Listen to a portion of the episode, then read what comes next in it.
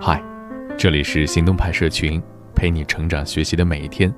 我是行动君静怡，敢行动，梦想才生动。今天，又一位文学大师走了。台湾著名诗人《乡愁》的作者余光中先生，在高雄医院病逝，享年九十岁。一九七一年，余光中因思念大陆。在台北厦门街的旧居里，写下了著名的《乡愁》。四十多年来，这首诗还广为传颂。《乡愁》，余光中。小时候，乡愁是一枚小小的邮票。我在这头，母亲在那头。长大后，乡愁。是一张窄窄的船票。我在这头，新娘在那头。后来啊，乡愁是一方矮矮的坟墓。我在外头，母亲在里头。而现在，乡愁是一湾浅浅的海峡。我在这头，大陆在那头。重读余光中先生，也是对他最好的告别。乡愁未解，余光犹在。而今天分享给你的故事，题目是：你有没有想过，一件事你做十年，会扭成什么样？我有很多各式各样的本子，我还有一个抽屉，专门存放这些能用来写字的本子。这些本子每个都很漂亮。以至于我一直不知道该写点什么才配得上这样别致的本子。每当我决定在某个本子上写点什么的时候，总会暗下决心，比如这个本子要写日记，那个本子要抄一些美好的句子。但是翻开每个本子，会发现前几页写得很认真，到不了第五页就再也没字儿了。一个好好的本子，说用不用的样子，放到一边闲置了起来。有位朋友曾跟我说过一句话，他说：“我舅舅早年做生意的时候，每天读报纸，把好段子抄下来。现在已经五十多岁了，依然用这个古老的方法。我们每周应该读一些有益的报纸，把好的内容抄下来。我舅舅都能做到，我们从现在开始就这样做。十年之后，我都不敢想咱们得牛成什么样。牛气的样子还未憧憬。”我买了两份报纸，一份放上了鱼刺，另一份不知道放到哪儿去了。这事儿就算是涅槃了。有次和做影视营销的 A 君看电影，我没心没肺的看完电影，在餐厅里大吃大喝起来。A 君端着电脑，详细的记录刚才电影里的各种品牌是怎么植入的，哪个自然，哪个生硬。他还会把这些信息记录在一个表格里，这个表格已经被填入了很多电影赞助的信息。显然，他在积累这些东西。于是我默默地把这个小细节藏在心里。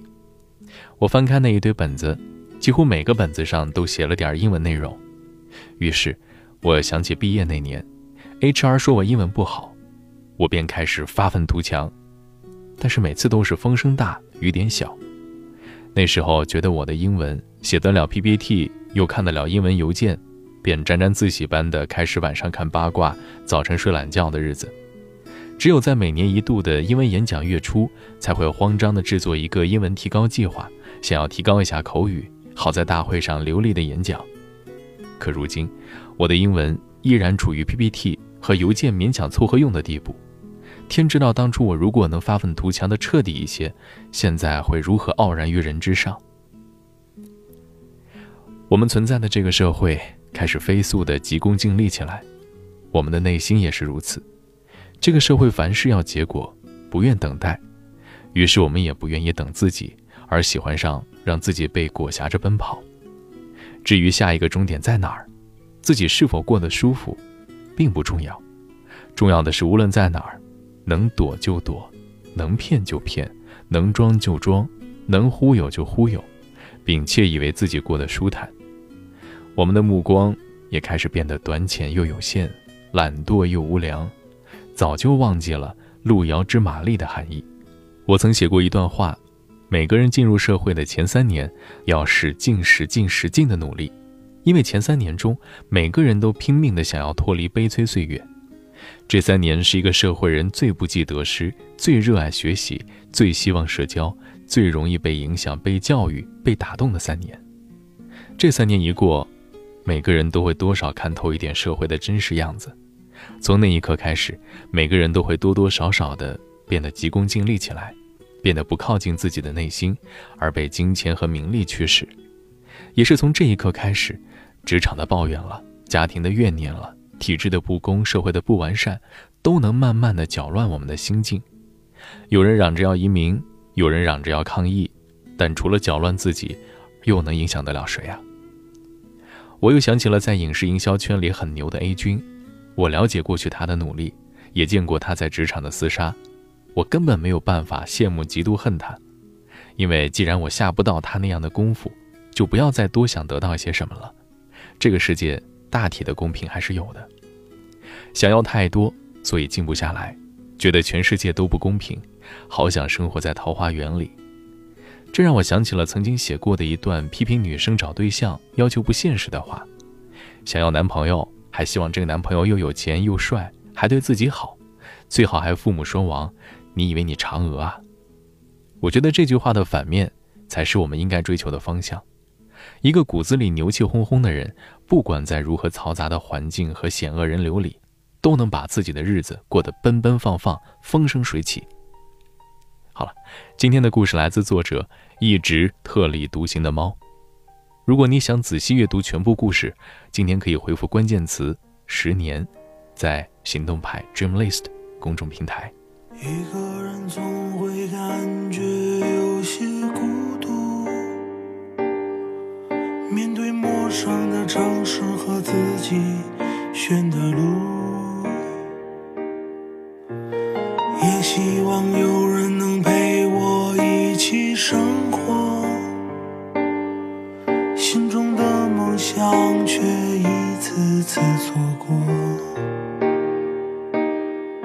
青春就像一本难懂的书。每个人都在努力诠释着幸福，时间一天天、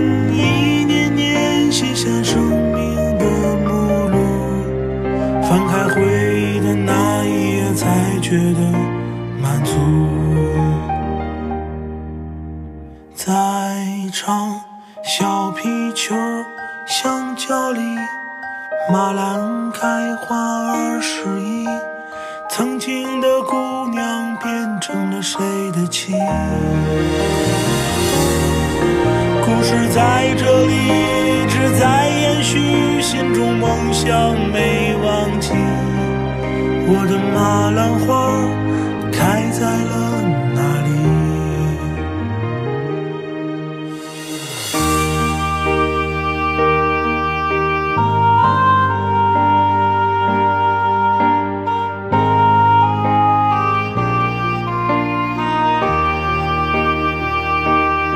Bye.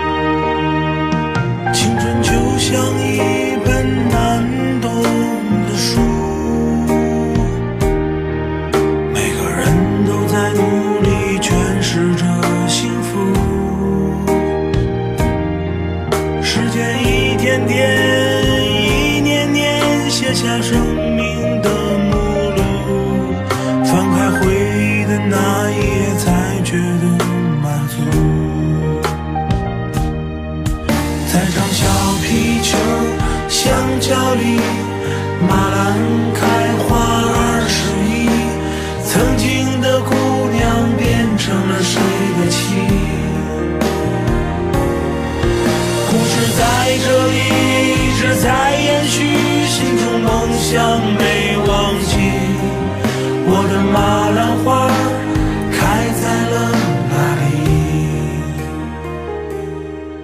故事在这里一直在延续心中梦想没忘记我的马兰花开在了梦想就像一朵马兰花在每一个人的心中扎根、生长、开放。